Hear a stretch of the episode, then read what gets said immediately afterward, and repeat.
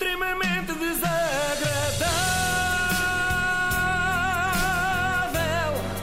É mais forte do que eu. Ontem falámos aqui de Ágata, mas eu não fiquei a sentir-me bem. Dormi sobre o assunto e sinto que não devia ter dito certas coisas. Não, estou a brincar, estou a brincar. Eu dormi sobre o assunto e senti que ficaram algumas coisas por dizer. Ontem focámos mais a Ágata Filha, dito assim, é, parece o nome de uma Agatha Christie, né? de, de uma romancista. Uh, mas há muitas outras Ágatas por explorar, nomeadamente a Ágata Artista, a Ágata Mulher e, muito importante, a Ágata Mãe. Fui eu que agendei aquela história toda do videoclipe e pedi ao meu advogado que me divorciou para fazer parte do clipe. Na vida de uma mãe, o filho prevalece sobre tudo o resto. Com certeza, sem dúvida. Para mim, o meu filho é tudo.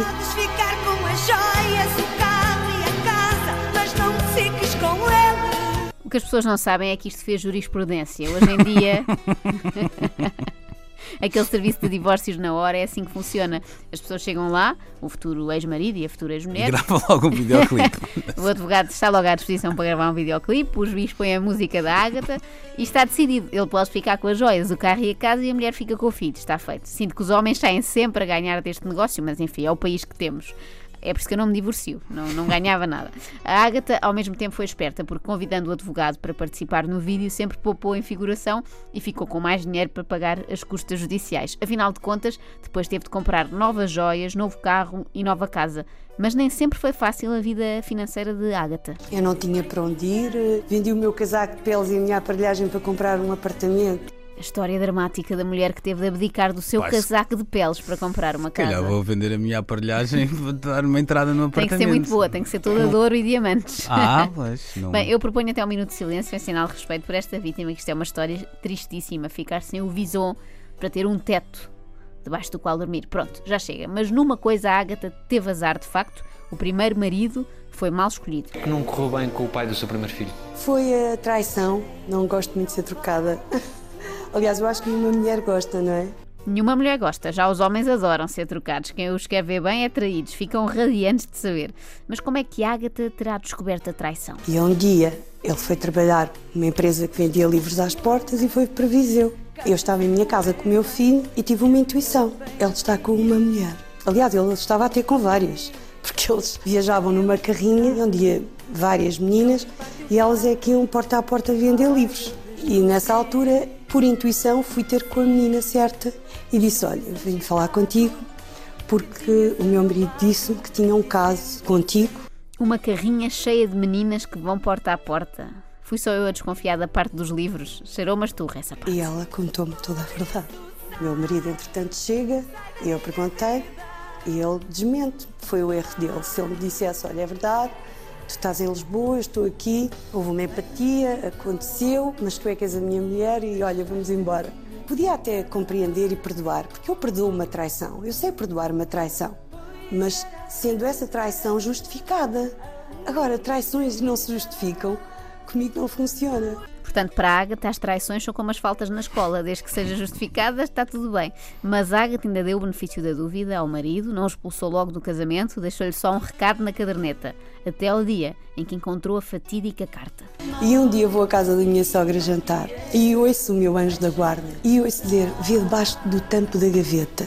Eu estava a pôr a mesa para o jantar, levantei o papel que forrava a gaveta e estava lá uma carta dela que a minha sogra tinha escondido para lhe entregar a ele. E eu li a carta toda, onde ela dizia que sentia muitas saudades dele, das vezes em que fizeram amor no carro e que isto e que aquilo, e viemos para casa, os tempos rolaram e eu acabei por me divorciar. Tudo por causa disto. Pela mentira. O meu anjo da guarda deve ser mesmo uma porcaria. É que nunca entrou em contacto comigo, quanto mais para dar indicações tão precisas como ver debaixo do tampo da gaveta. Eu gosto do facto de Ágata pedir o divórcio por causa apenas da mentira. A parte de fazerem amor no carro é o menos.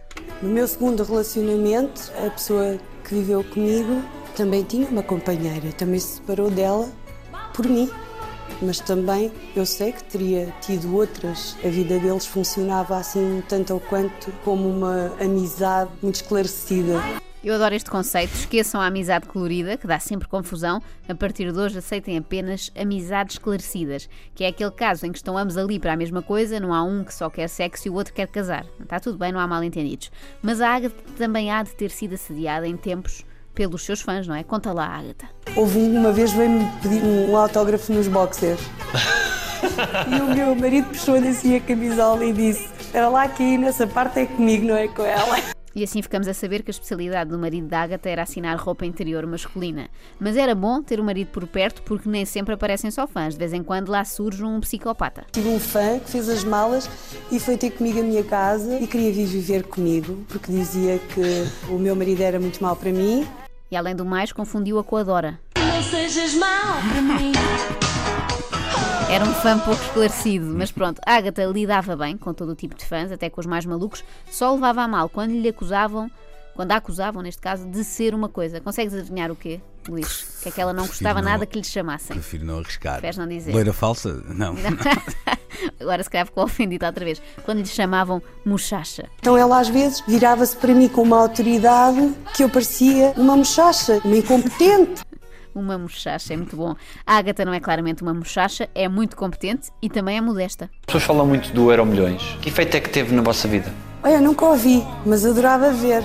Gostava de ter um descapotável que não tenho. Eu convivo com os meus dias, com a minha conta bancária, com a minha vida, independentemente da vida. Portanto, isso não tem grande efeito na. Na minha vida pessoal, não. Eu julgo que ele ganhou o Euro Milhões quando me conheceu. Eu avisei que era modesta. Bem, será que agora, depois do marido ter ganho o Euro Milhões, alegadamente, a Agatha já arranjou um chofer? É que quando não tinha, viveu verdadeiros filmes de terror. Quando vou no carro, quando conduzo, fiz muitas viagens sozinha. Meu filho ao laço. Pela noite dentro, apavorada com os caminhos, com os precipícios. Pensava se eu tiver um furo, se acontecer aqui alguma coisa, é só árvores, não há casas. Calma, calma, Agatha, isto não é assim tão dramático. A mim parece-me só a descrição, tipo, deu no carro todos os dias, apavorada com os caminhos. Porque mesmo com GPS nunca acerto uma. Parece que aquilo tem sempre delay, diz virar à esquerda só depois do cruzamento. Isto podia ser um som do Bruno Martins a regressar de Paredes de Parques de Valdevez Também na teve passada problemas. semana, porque a estrada complica-se e o rapaz vinha de um, de um dia de trabalho pesado. E não vinha com o filho ao lado, como Não, a Agatha. não. Para a próxima temos que gravar o Bruno também. E depois eu, eu também, quando estou no carro, facilmente entro neste desespero. Onde é que eu estou, meu Deus? Será que há precipícios? E se tenho um furo? E só há árvores, não há casas? Era assustador. Não pensava em coisas piores do que a noite, a escuridão, o medo de ser assaltada, de vir alguém atrás de mim, me fazer mal. Muitas vezes levava o meu filho comigo, que já tinha 18 anos. Eu lembro-me que eu levava o Francisquinho também, muitas vezes. Uma vez estava tão cansada e o meu filho já sabia conduzir. Eu pedi leva o carro, que aqui não há polícia, que eu já não consigo mais. E foi graças a estas declarações que a Agatha e o seu filho Francisquinho foram detidos na passada segunda-feira. Parece que o crime ainda não prescreveu. Não, estou a brincar. Ora, se a polícia nem sequer multa o David Carreira por sair do carro em andamento, nem tão poucas rádios que passam músicas do David Carreira e que podem prejudicar condutores que estão dentro de carros em andamento, enfim, é o país que temos.